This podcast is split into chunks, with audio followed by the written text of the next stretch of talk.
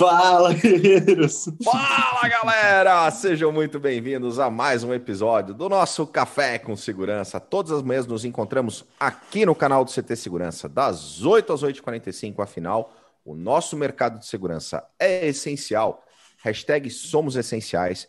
Unidos, somos muito mais fortes e é muito bom todas as manhãs estar aqui junto com vocês, trazendo informação para que a gente possa transformar em conhecimento, networking, boas práticas, dicas, skills de grandes gestores, grandes profissionais do nosso segmento que passam aqui pelo nosso Café com Segurança, contribuindo para o segmento, fazendo benchmarking, Adalberto. No nosso segmento é muito bom estar com vocês todas as manhãs. Eu, Kleber Reis, Silvano Barbosa, Eusébia Matoso, ah, não contava com isso! Ah, achava é nossa mascote do CT. Cristian Visval. Adalberto Benhaja. Esse vamos animar mudo, ele fica, né? Ele parece o primeiro episódio. Não, você não entendeu. Não, você é. não entendeu. É. A gente faz assim, só mexe a boca e deixa as pessoas imaginarem cada um seus vamos animar, entendeu? Cada um ah. tem o seu vamos animar interior, entendeu? Ah. Vamos animar! Depois eu explico isso para a audiência. E o nosso convidado especial de hoje, Salvador da Ram, está aqui com a gente, da Nissan Motors, diretamente lá do Japão. Boa noite, Salvador. Bom dia a todos, boa noite aqui do Japão. É um prazer estar com vocês. É um prazer revê-los e, e, vejo já alguns amigos na audiência. Um grande abraço a todos. É realmente sempre bom falar português, tá, sentir um pouquinho mais perto do, do Brasil. Muito legal. E ó, a gente está transmitindo lá para o Facebook da Revista Segurança Eletrônica, para o Face do CT Segurança. Se você está assistindo esse episódio pelo Facebook, não custa nada, galera. Clica no compartilhar, joga esse conteúdo lá nos grupos para que o pessoal também possa acompanhar e está interagindo com a gente. E falando em interação, a gente também está aqui no YouTube, youtube.com.br CT Segurança. E no YouTube nós temos o nosso chat, está aqui. A galera chega cedinho, já dá um salve aqui para gente. E é esse momento que o Christian fica Estou sério, porque ele vai para a auditoria do nosso chat. Vamos ver quem chegou com a gente aqui, Cris. Jorge Custódio, salve CT. Rodrigo Camargo, Daniel Coelho, bom dia, senhores. O grande Renato Buiu, bom dia, guerreiros. Hoje vai ser uma grande entrevista. O Salvador da RAM é uma referência em segurança, compliance e gestão de risco. Aê! Coronel Sérgio Viana conosco todas as manhãs. Bom dia, comandante, lá de Recife. Shinji Kiyota, o grande Eitan Magal. Salvador, exemplo e referência a ser seguido. Parabéns, sucesso sempre. O grande Hiro da Optex também está com a gente. O Roberto Costa. Bom dia, guerreiros e guerreiras. Beijo para Érica também. Antônio Mota está conosco, o Aviane Piroja, o Lima lá da Ibragesp, Autodefesa Brasil na área. Marci Saúde, Cristian Visual. Uh, a Lucida... Marci está conosco, a Lucidalva, Adalberto Fonseca. Boa. Fernando Sois Silva da Performance Lab. Hoje eu não falei papito, hein? Papito na área. Eu fiquei em silêncio para ele, falar, ele não falou. Mas tudo bem. Fernando Sois Silva da Performance Lab está com a gente também, o Daniel Rocha. Uh, o grande Sandro Schmidt, lá de Brusque. Bom dia, senhores. Jefferson Fonseca, o Daniel Nave, Marcos Antônio Siqueira Lopes, o Carlos Iloche da Alfacense está com a gente também. O Jonathan Emerson Garcia, Ó, a Erika Zanetti aí. Bom dia, guerreiros e guerreiras. Saudades. É, Ela que tá legal. quase em outro país também. Casal 20 do segmento, a Érica e o Roberto. Muito bom tê-los conosco aqui na nossa audiência do nosso Café com Segurança, gerando informação, gerando conteúdo para o segmento. E faltou o Emerson Garcia e o Jonathan Nunes. E é, o Marcelo. Não, não. O Marcelo Pires eu ia falar agora, entendeu? Porque você justamente esse é o Cristiano Auditoria, eu adoro isso. Silvano Barbosa, a gente está falando de geração de conteúdo. Como é que está a geração de conteúdo nesta terça-feira no CT Segurança? Nessa terça-feira, depois desse bate-papo mais do que internacional com o nosso amigo Salvador, a gente tem às 17 horas integrando a segurança com o nosso queridão, o Elcio Binelli, e vai estar participando, sendo né, recebido pelo querido também, Adalberto Benhaja. Hoje não, hoje é pelo Adalberto bem Raja. Bem Raja, bem Raja, é verdade. Bem Raja. Bem raja. A é gente fez o desafio do tênis, né? Quem não assistiu, bem legal o desafio, tá aqui no canal. É, e tivemos um café falando sobre isso. E aí finaliza com o Elcio Binelli falando: e o grande, vamos animar. Com o grande Adalberto bem Raja. Exatamente. É. E esse Vamos Animar tá, vem desde o nosso primeiro episódio, viu, Salvador? Aquele momento de incerteza, né? Pandemia, a gente aprendendo ainda. Ah, vamos fazer uma live e tal. E aí o, o Adalberto solta essa mensagem que né, eternizou. Que foi aquele. Vamos o vai fazer todos os episódios, né? Vamos a marca animar. registrada, não? Exatamente. É fundamental. Vai virar camiseta? Vai virar, Vai virar camiseta, camiseta, Christian? Vai virar. E hoje são quantos episódios? Hoje é o do centésimo décimo quinto, 215. E sobre o que vai ser o bate-papo com o Elcio hoje? Então, essa temporada do Integrando, a gente vai ter sempre diretores, CEOs de empresas do nosso segmento para contarem as suas jornadas, as suas carreiras, como começaram, como entrar no segmento, como é liderar para eles, como é montar time, enfim, esse é o propósito dessa temporada do Integrando. E o Elcio, que tem é cheio de histórias aí e, e, diversos ensinamentos, vai estar com a gente aí, vai ser bem bacana. Show de bola. E às 19h30 nós temos na continuidade gestoras da segurança. Hoje a convidada é a Flávia Marte, falando sobre liderança feminina em instituições públicas. Bem legal. E o primeiro bom. episódio dessa temporada foi com o Ricardo Torres, né? Verdade. Ricardo da Torres da Plantec. Muito legal. Tá aqui na playlist do canal também. Galera, falando em playlist, a gente tem não só a playlist do Café com Segurança aqui no YouTube, mas também lá no Spotify. O nosso Café com Segurança virou podcast. Alberto, como é que faz para a galera poder acompanhar a gente lá no Spotify? Entra no Spotify ou clica no link que está no chat. Já entra direto lá no Spotify, onde estão todos os episódios do Café com Segurança, o áudio prontinho para você escutar a hora que quiser, fazendo o que tiver vontade, mas sempre escutando aí. Os 215 episódios vão estar tá lá. Já estão lá 214. O de hoje, daqui a pouquinho, está lá também. Muito legal. Muito e aqui no canal a gente também tem o podcast que é o CTcast. Só procurar CT Espaço Cast. Essa semana a gente soltou um episódio com o Jorge Guetem, lá da Minister Segurança, ele que é diretor, fundador da Minister, deputado federal, um baita episódio bacana. Tá lá, é só procurar CT Espaço Cast. E o Telegram? Temos um grupo no Telegram também. Grupo e canal no Telegram, galera. Dicas exclusivas dos nossos convidados aqui do Café com Segurança, que vão Daqui a pouco tem Telegram. a dica do Salvador, né? Exatamente, daqui a pouquinho já está lá. Publicada a dica do Salvador. Ontem teve foto, hein? No grupo. Ah, demorou, mas visual, chegou, né? Para a galera Ontem, poder. Quem ainda não está no Telegram foto, acompanhando. Ontem tirei a foto da gaveta do Silvano. E tá lá. A coleção de coletes. Olha aí. Cadê os coletes, Silvano? Estão lá aguardando uma ocasião especial. É. Que é eu emagrecer, porque eles não estão cabendo. Muito bom. Silvano, eu falei para o pessoal que a gente está no Face, mas quem está aqui no YouTube, três regrinhas de ouro para gente, matadoras para quem está assistindo a gente aqui pelo YouTube. Vamos lá. Se você está aqui assistindo a gente no YouTube e não está inscrito ainda no nosso canal, aproveita agora, se inscreve, clique aí no se inscrever e ative as notificações. Deixe seu like, nós temos certeza que você vai gostar muito desse conteúdo e pedimos essas regrinhas de ouro, como o Adalberto sempre fala, até no Japão isso funciona, porque essa gentileza ajuda a gente a impulsionar o algoritmo do YouTube a levar, a compartilhar esse conhecimento muito mais longe. Então, se inscreve, ativa as notificações para não perder nada e deixe o seu like. Muito legal. Ó, o Neves está falando, Salvador, que nesta hora aí no Japão, o que tem nessa caneca não deve ser café, hein? é, os... é chá, chá. É chato, é chato. E o Zé Augusto também chegou por aqui, da San Germán. O Ernesto também está conosco. Muito legal, galera. Mas bora vá. Vamos, vamos, vamos falar sobre gestão de segurança internacional, Brasil, Japão.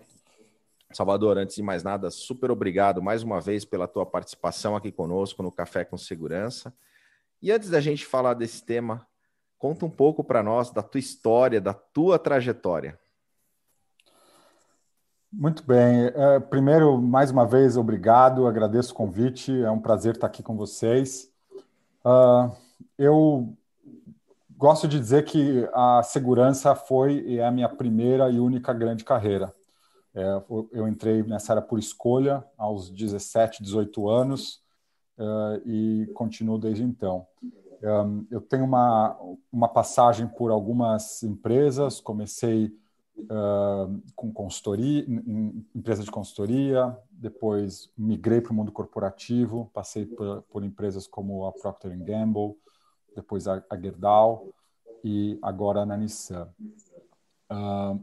Fiz uma transição de carreira né, alguns anos atrás, né, migrei da área de segurança para a área de compliance, uh, sempre levando uh, as duas áreas, entendendo que existia uma, uma sinergia, uh, uma, um potencial de que elas pudessem conviver e coexistir. Um, por onde eu passei, eu acredito que isso funcionou e, e eu consegui fazer com que essas áreas fossem uh, enxergadas dessa maneira, como complementa com essa complementaridade. Um, e na Nissan eu comecei na América Latina como diretor da região para governança, riscos, compliance, auditoria e segurança, então cobrindo todo esse espectro de áreas de controle, uh, até que eu fui convidado para uh, me mudar para matriz. Uh, isso foi meados do ano passado e desde, desde desculpa, de 2019 já, né? Já estamos em 2021. Então, desde então, vim para o Japão, aceitei esse desafio, trouxe a família e, e, é, uma, é uma grande experiência. Cada dia é um aprendizado novo. Temos não só a parte profissional e de entender como funciona a dinâmica do mundo corporativo japonês, como funciona a dinâmica de uma corporação desse porte como a Nissan e está sentado aqui na, na, matriz operando mais de 100 países, quase 200 mil funcionários e, obviamente, uma experiência pessoal que certamente levo para a vida. Então, uh, esse é um pouco da, dos meus 20 anos de trajetória resumidos em, em, em 15 segundos. Muito legal. E quando a gente fala na, na gestão de segurança internacional e, e uma carreira, tra, trazer isso para uma carreira internacional, não, não acontece por acaso, né, Salvador? Isso é legal, acho que a gente passar para a nossa audiência que existe todo um, um planejamento, preparação, né? preparação para que você consiga chegar nisso. Como é que foi essa tua experiência pessoal? Né? Quais os pilares aí que você trabalhou para poder chegar nessa, nessa posição? É, eu digo que primeira coisa tem que ter interesse. E tem pessoas que têm e outras não têm, e é, é extremamente feliz com as decisões que fazem. Né? É óbvio que tem uh, vantagens e desvantagens, tem uma série de pontos que às vezes só são considerados depois que você já aceitou o desafio e, e você nunca parou para pensar neles antes. Mas, como eu disse, a primeira coisa é você querer. Uma vez que você entende que isso é algo que faz sentido na sua vida, na sua carreira profissional, um, é se planejar e se organizar para isso. Isso passa por todos os pequenos detalhes, desde escolher né, quais os caminhos que você quer percorrer em termos de desenvolvimento pessoal, certificações, uh, relacionamentos e networking, um, oportunidades de carreira que vão surgir. Né? Então, eu lembro de algumas situações pessoais que eu tive a oportunidade de migrar de carreira, de mudar de, de empresa ou de aceitar novos desafios, e que eu entendia que eles poderiam me deixar, né, num primeiro momento, a curto prazo, melhor, boas posições, interessantes, com desafios extremamente uh, desafiadores. Desafios desafiadores é complicado. Uh, mas que me deixariam mais distante desse meu uh, interesse né, de ter uma carreira internacional. Então, são decisões que você tem que tomar, né? E, e, obviamente, os caminhos podem ser mais tortuosos, outros mais ágeis, uh, mas que você tem isso como foco e busque isso no dia a dia. Outra coisa que eu falo, e aí me colocando na posição de quem vive uma expatriação, mas também como gestor de quem já deu a oportunidade de expatriação para pessoas que estavam na sua equipe, uh, é ter conversas transparentes. Né? Na medida que você expressa expõe isso onde você trabalha, para o teu gestor, para o teu né, executivo com, a quem você se reporta, isso fica claro que é um caminho que você quer seguir. E, a, e isso provoca as oportunidades para que aconteça. Se você já está numa grande corporação, existe um processo natural interno, óbvio, cada empresa tem o seu modelo. Mas se você já está numa corporação com uma visão multinacional, com uma visão de uh, uh, transportar talentos onde a empresa mais precisa, você deixa isso claro, eu quero isso, eu busco isso, as portas vão se abrir mais rápido. Se ninguém sabe o que você quer, por que, que eu vou atrás de você? E enquanto tem mais uma dezena de candidatos interessados.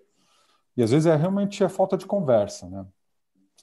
Uh, se você ainda não vive nessa realidade corporativa, eu diria assim: existe chance? Lógico. Eu conheço, né, a gente tem aí no nosso segmento vários colegas que estão ou já tiveram essa oportunidade internacional como empreendedores, como consultores, como autônomos. Uh, então, são caminhos. Você só tem que escolher e, e planejar aquilo que faz mais sentido na sua vida. Esse é um ponto interessante nessa questão de a gente precisa sempre pensar no que a gente quer para as nossas carreiras, vidas, e externar isso mesmo, porque a gente sabe que isso não é tão simples as pessoas praticarem isso, né? Tanto da liderança dar ouvido para o seu time, quanto o seu time poder expor e, e, e expor aonde quer chegar, né? Às vezes as pessoas ficam retraindo de falar onde quer chegar, ou por receio de se não chegar, fica aquela sensação de ah, planejei e não consegui, ou porque tem receio mesmo de como a outra parte vai vai entender isso. E o Salvador está deixando bem claro para a gente a importância de a gente saber bem aonde a gente quer chegar e planejar para isso. Você vê que ele falou que entrou no segmento propositalmente, né? Talvez diferente de, de muitos do nosso segmento, o que não tem nada de errado, mas assim, você mirar onde você quer chegar e correr atrás e buscar chegar, eu acho que esse é um, é, é, um, é um grande ponto que, que serve em todas as partes das nossas vidas, né? E aí, Salvador, é, quando você desenhou isso, estar fora do país, o quanto foi decisão, por mais que eu imagino que tem as duas, mas talvez em percentual, o quanto foi querer desafio diferente na, na carreira no segmento, né? E, e o quanto a, a, na questão familiar, pessoal, de querer uma outra cultura, um outro ambiente. Acho que tem um ponto importante que a gente, eu gosto de falar, é cuidado com o que você deseja, porque acontece. Então, uh, e sinceramente, eu nunca imaginei que eu viria para o Japão se eu me olhasse há cinco, seis anos atrás, Japão não estava na minha lista de, de opções onde eu planejava, uh, mas obviamente, é como eu falo, né, esses caminhos tortuosos que a gente vai ter que tomar alguma decisão quando chega. Um, eu lembro que eu tive a chance de vir para o Japão uma primeira vez, antes de entrar na Nissan, Uh, na época, falei para minha esposa: vamos, é uma oportunidade de férias, conhecer um país novo que não estava na nossa prioridade, mas surgiu a oportunidade. Vamos, porque certamente é um país que a gente nunca mais vai voltar. E assim eu vim para o Japão passar 10, 12 dias e conhecer o país. Uh, depois disso, por alguns, um, dois anos depois, entrei na Nissan, comecei a vir para o Japão a trabalho com alguma frequência, umas duas, três vezes ao ano, e de repente uh, o convite de morar aqui. Então, da, daquele momento que eu disse vamos, porque nunca mais a gente volta, cinco anos depois estou morando aqui. Um, é, é realmente desafiador por vários motivos. Né? Qualquer profissional, ao sair do país de origem, onde você domina a cultura, domina o idioma, domina os aspectos técnicos, domina a, própria empresa, né, você circula numa organização que você conhece e vai para uma, mesmo dentro da mesma empresa, é um novo ambiente, uma nova cultura, novos costumes, nova, nova maneira de agir, e obviamente tudo isso se reflete na vida pessoal. Agora, multiplica isso por uma realidade absolutamente oposta da realidade brasileira, né? Eu estou a 12 horas, exatamente o oposto em termos de fuso horário de vocês. A minha esquece a pandemia, mas numa situação normal, a minha, o meu voo mais rápido para o Brasil eu chegaria em dois dias.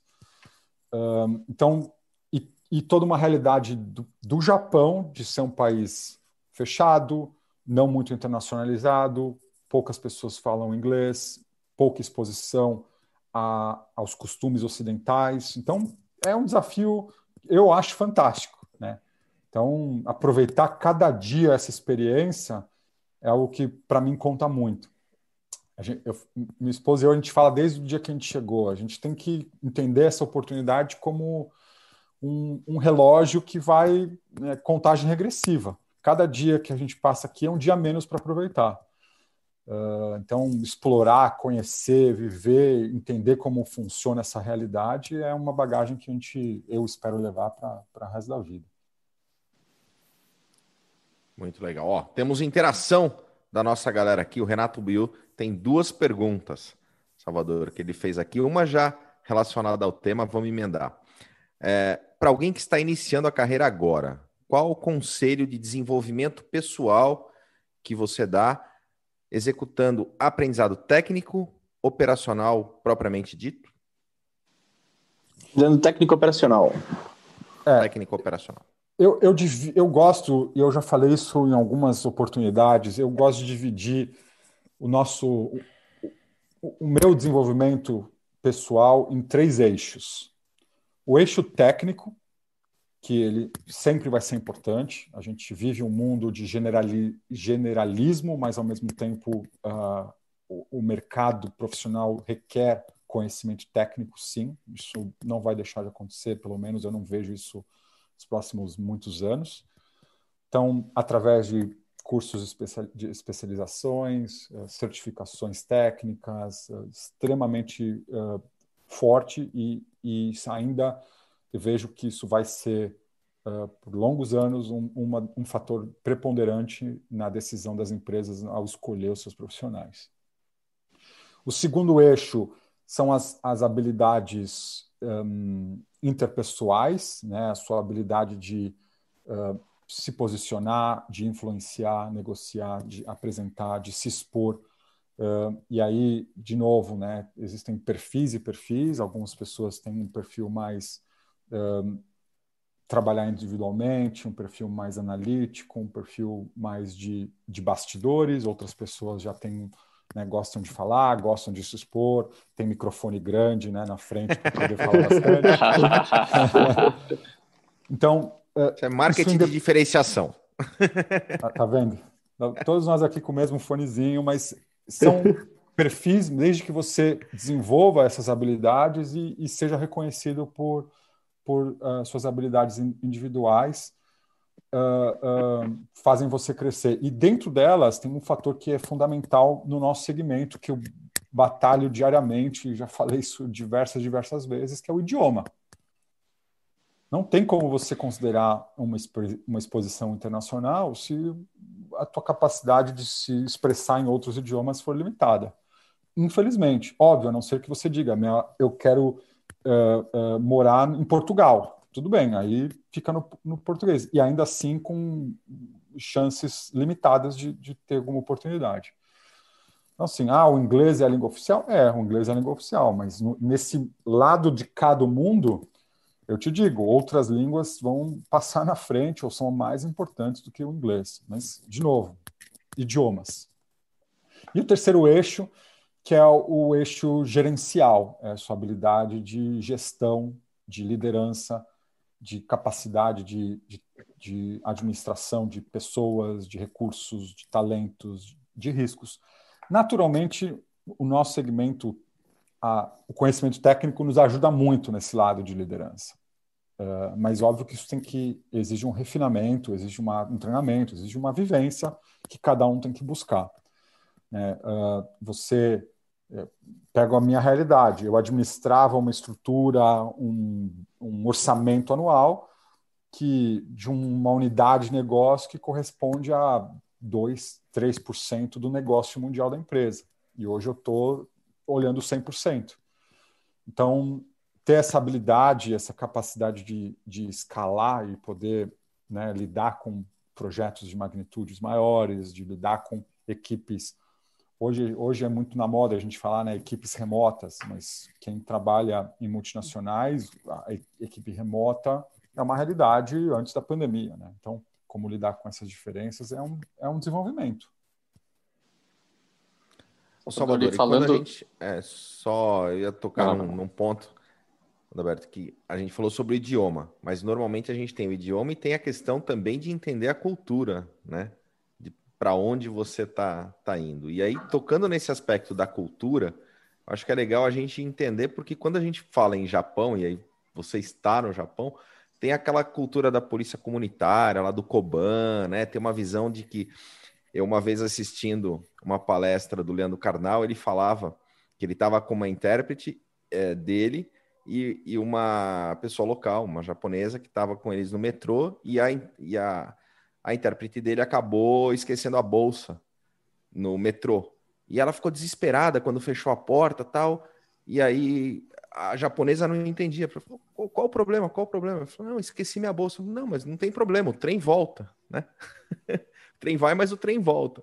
Então, falando um pouco sobre a questão da diferença da, da, da cultura de segurança. Conta um pouquinho para nós sobre essa tua experiência aí.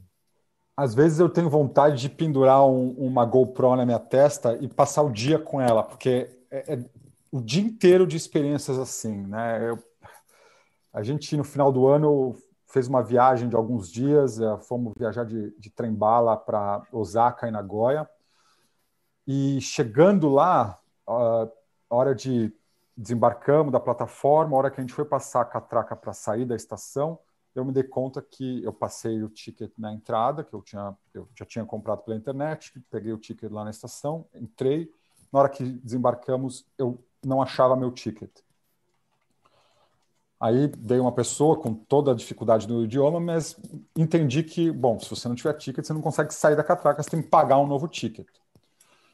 Expliquei, ó, eu acho que caiu no trem. É, tá bom, em qual trem você estava, em qual vagão você estava, você lembra mais ou menos onde você sentou? Tá bom, só um minuto. Liga liga para o trem, que já tá, o trem bala, já estava seguindo adiante, deu cinco minutos, ela volta, ok, já acharam seu ticket, estou reimprimindo aqui o seu ticket igual que você perdeu no seu, no seu assento, pode sair. E assim foi. Então, uh, o conceito de, de uh, segurança no Japão é extremamente e amplamente difundido. Acho que existe um balanço entre uh, o indivíduo fazendo a sua parte, contribuindo para uma sociedade mais segura, mas também com uma capacidade, uma força um, uh, pública extremamente atuante, efetiva e funcional. Uh, eu gosto de brincar que ah, realmente é um país seguro, minha porta de casa fica aberta de noite, as coisas ficam na rua sem nenhum problema, mas ao mesmo tempo eu tenho polícia patrulhando o bairro o, o tempo inteiro. Não é um mundo das maravilhas onde não há segurança pública, pelo contrário, você vê com muita constância um efetivo policial uh, extremamente presente e ativo, né? Às vezes eu, eu me dou conta, eu estou em ruelas muito pequenas, que, trânsito extremamente limitado, de repente eu passo por um cruzamento, tem um policial lá parado, atento, olhando os carros para ver se eu estou uh, parando na faixa de pedestres e, e, não passando adiante e multando se você não, não obedece. Então, são atuantes, já fui multado algumas vezes a propósito, né? Brasileiro tentando sobreviver num trânsito organizado, de vez em quando acaba soltando alguma, alguma pérola. Já fui orientado várias outras vezes, eles chegam, te abordam, ah, estrangeiro, ó, anda na linha, não faz mais isso, dessa vez não tem multa, mas está aqui orientação. Uh, extremamente presentes. Uh, você tem também uma mescla de atuação, como eu falei, né, de senso de, de, de uh, comunidade. Então, agora no inverno, uh, nos bairros mais periféricos, e principalmente em cidades do interior, onde as casas são mais antigas e os sistemas de aquecimento não são uh, tão modernos, existe uma prática de rondas noturnas, onde um grupo de pessoas se reveza para uh, caminhando nas ruas para tocar apito e, a, e, lembrar os vizinhos de que não esqueçam lareira ligada, não esqueçam aquecedores ligados no meio da noite para evitar acidentes e incêndios. Peguei esse exemplo que não tem exatamente a ver com a segurança uh, patrimonial, mas é o conceito, né? Eles vivem isso o tempo inteiro. Um, uh, a questão do esquecimento de coisas na rua, existe a, a, o respeito de saber, né? Isso aqui não é meu, não pertence a mim, ou eu vou deixar aqui, ou eu vou mostrar para um policial, alguém deixou aqui, ou eu vou levar até um policial mais próximo. Isso é muito comum e você vê as pessoas não se desesperam. Putz, deixei o celular no táxi. Ok, deixei o celular no táxi. Né? Daqui a pouco ele vai voltar na minha mão.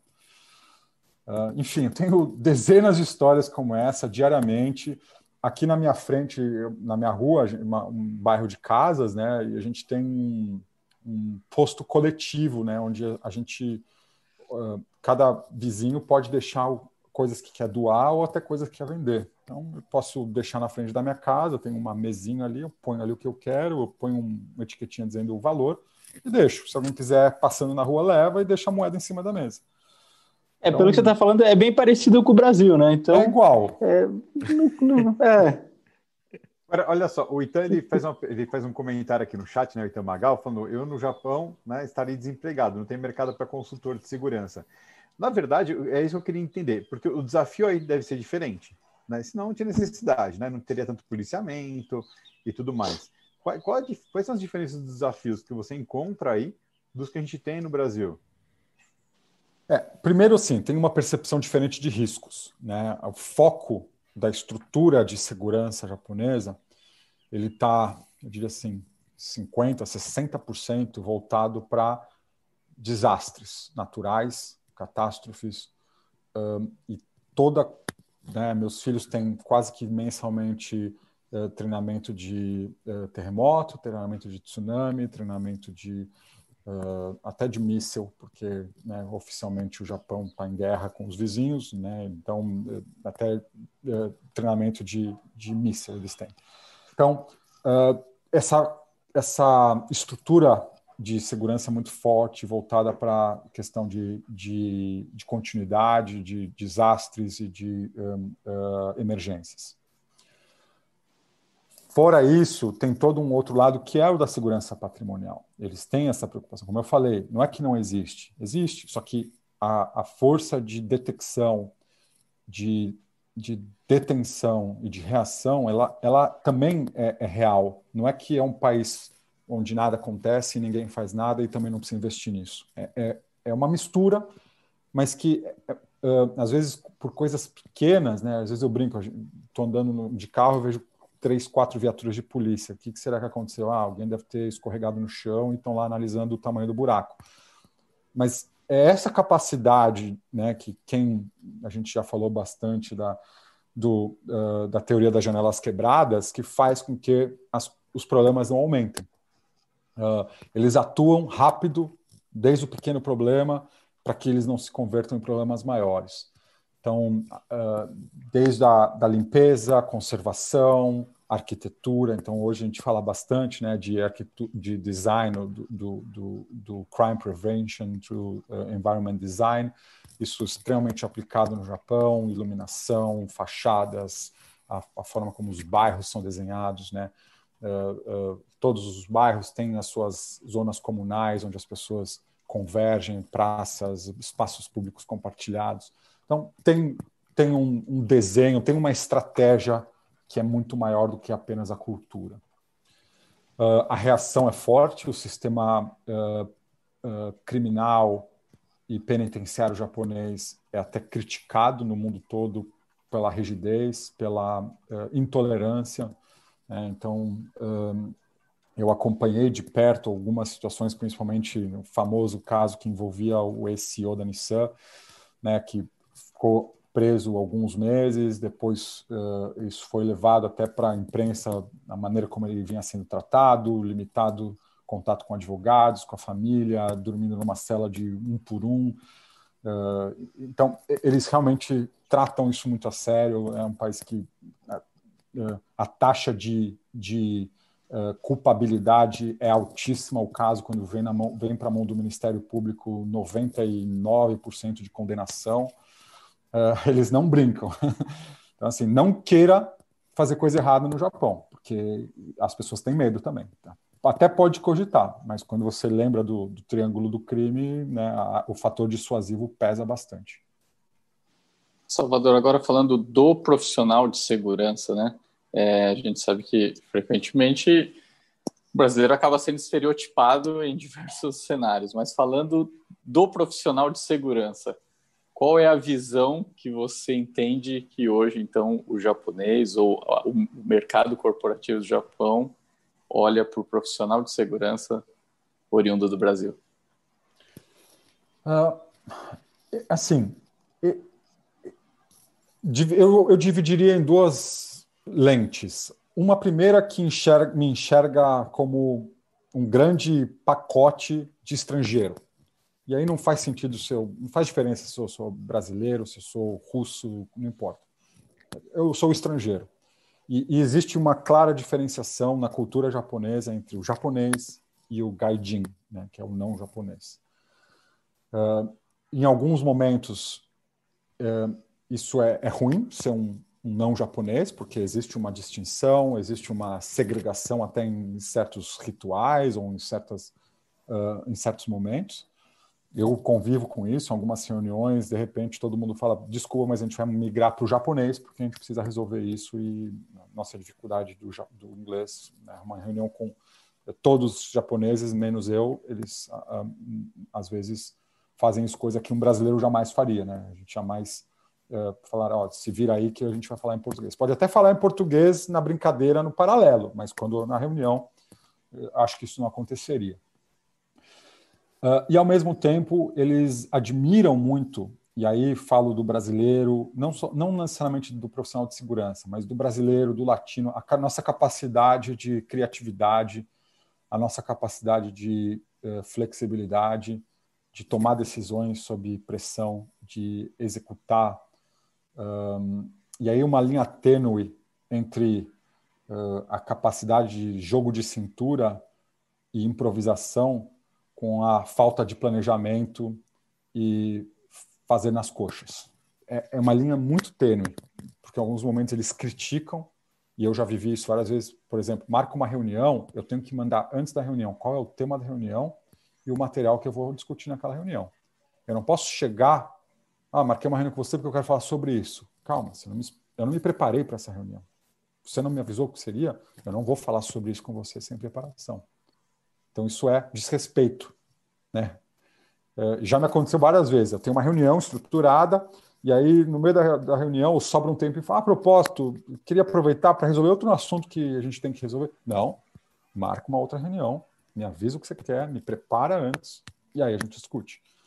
Então, é, existe uma linha tênue, mas ao mesmo tempo eles admiram, e eu já ouvi vários comentários, pô, você respondeu sobre esse assunto que a gente não tinha preparado nada. Eu falei, ah, mas a gente sabe, eu sei o que responder, a gente domina o assunto, a gente preparou para isso, apesar de não ter preparado para essa reunião, não tem nenhuma novidade de responder. Eles se assustam assim, oh, que admiração. Uh, então, é uma capacidade, não achem que isso é natural, mas às vezes no Brasil isso é automático, porque a gente faz no dia a dia, né? Você está sentado na tua mesa, de repente teu chefe te chama, vem aqui de, de repente vem resolve isso, né? É, ou então, né? Todos os problemas que a gente tem no Brasil simultaneamente nos obrigam a aprender a lidar com essa flexibilidade. Então isso aqui eu acho que é um diferencial que vale em geral, não é só para o profissional de segurança. Uh, em segurança, acho que também tem um ponto que é, é interessante, uh, a nossa visão de holística, a, a, capacidade de a gente enxergar o todo, né? pensar do, do, do início ao fim. Uh, acho que o sistema japonês é muito focado em processos e isso eu também estou aprendendo que tem uma vantagem fantástica em você padronizar, em você criar uma a gente estava conversando offline sobre a vacinação, né? Apesar da vacinação demorar no Japão, a gente tem, eu tenho certeza que quando começar vai ser muito rápida, porque tudo eles fazem de maneira muito sistematizada. Uh, o sistema de trem japonês é um absurdo a sistematização que eles têm, a pontualidade e tudo mais. Então, essa nossa capacidade de olhar além dos processos individualmente, né, das caixinhas que se encaixam, mas olhar o todo também, eles admiram bastante e na área de segurança, isso nos dá uma visibilidade de risco, uma orientação ao negócio, uma capacidade de enxergar os problemas além, né, dois passos adiante. Uh, uh, Eles não, eles precisam primeiro errar, primeiro aprender, para depois estruturar o processo para responder caso isso volte a acontecer novamente. E é assim que eles aprendem. Então, hoje, eles têm planos para todos os níveis de tsunami, para todos os níveis de desastre nuclear, para todos os tipos de tufão que eles já viveram. Mas se vier um novo, eles não estão preparados e eles vão aprender logo depois. É, mas é, como é que fica essa, é, isso é uma coisa engraçada, né? Porque a previsibilidade de que algo diferente vai acontecer, ela é real, né? É, o Japão ainda vive no mundo do milênio passado. Isso é uma realidade. Isso eles não são. A vacina, voltando no assunto da vacina, é, é interessante, né? O Japão está também apostando, um dos motivos da demora, assim, deixa os outros errarem, vamos ver como vai ser nos outros países, e aí a gente já traz para cá um processo mais adaptado e, e, e, com menor margem de erro. Salvador. Eles não são early adopters em muitas. Eles desenvolvem muita novidade, adoram uma tecnologia de ponta, mas deixa os outros testarem. E, e, bom, e aí entrando nessa questão de, de tecnologia, né? E é até pela tua hoje visão global do, da estrutura. Falando em segurança, você vê tecnologias aí que ainda tem muita oportunidade para chegar no Brasil ou é muito parecido? E aí, falando até de ações de tecnologia, você estava conversando com a gente. Eu já, aqui eu já estou no 5G, não vou ter problemas da conexão. Mas eu falo até de equipamentos, desde analíticos diferentes e, e ações que você fala, poxa, isso aqui seria muito legal ter no, no Brasil, por exemplo. É, eu diria assim, a tecnologia aqui é muito mais acessível e muito mais uh, fácil, assim, em todos os aspectos. Tudo que existe para facilitar a vida em termos de automação, eu vejo muito mais no Japão do que eu via mesmo na Europa no, no, na América do Norte. Um, pequenos detalhes, desde você pedir comida no restaurante, todo lugar hoje em dia é com um iPad, vem esteirinha trazendo o seu sushi na sua mesa, tem robô em todos os hotéis, em todos os aeroportos, tudo é self-service. Eh, sistema público integrado, é, é, é, muito mais abundante. Você percebe a, a vida aqui com, com um nível de facilidades.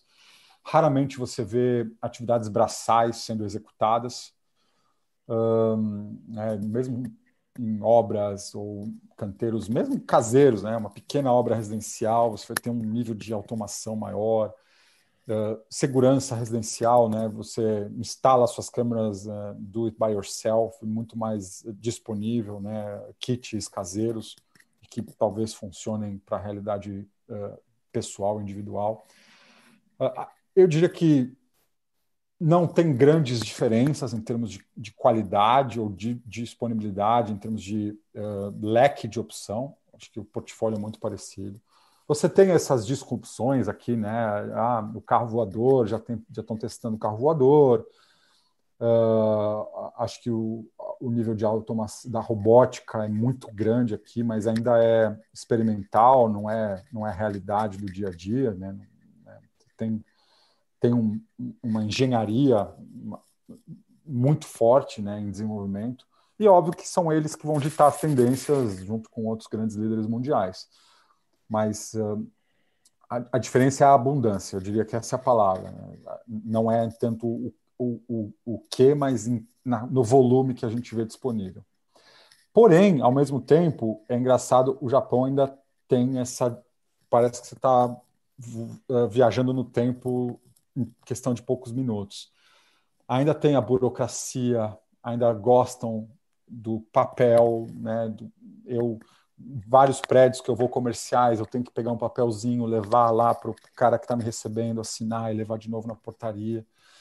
O Japão ainda tem o, o, o costume do carimbo. Eu não tenho assinatura no Japão, eu tenho um carimbo, né, que é costume medieval de, de, né, de feudos, de impérios, e ainda é subsiste. Minha conta bancária eu abro com carimbo, meus documentos eu assino com carimbo, e o carimbo que vale para minha vida pessoal e profissional contratos, tudo eu assino com carimbo. Então eles gostam, né, né, cinco vias coloridas, deixar uma via em cada lado. Então ainda tem muito para melhorar também nesse aspecto. Maluco, né? Só Salvador, uma curiosidade aqui. O Emerson está perguntando para nós: tem empresas de segurança privada? Se dá para um estrangeiro trabalhar na profissão de segurança no Japão? Vigilante. Segurança é, né? vigilante. É, existe a vigilância é, muito forte, é, você vê em todos os lugares, né? Portaria, vigilância, serviços de vigilância extremamente disponíveis, são grandes empresas que imaginam que devem ter centenas de milhares de funcionários. Você tem empresas de tecnologia, de instalação, de, de uh, integração de sistemas também com bastante. Você tem consultores, então respondendo à pergunta do Eitan, o mundo de consultoria existe. Obviamente, ele é extremamente personalizado, talvez para as grandes corporações. Né? Eh, você não ter porteiro em condomínios residenciais, né? os condomínios são absolutamente automatizados nos seus processos de portarias. Uh, mas sim, existe um, um mundo de, de, consultoria disponível.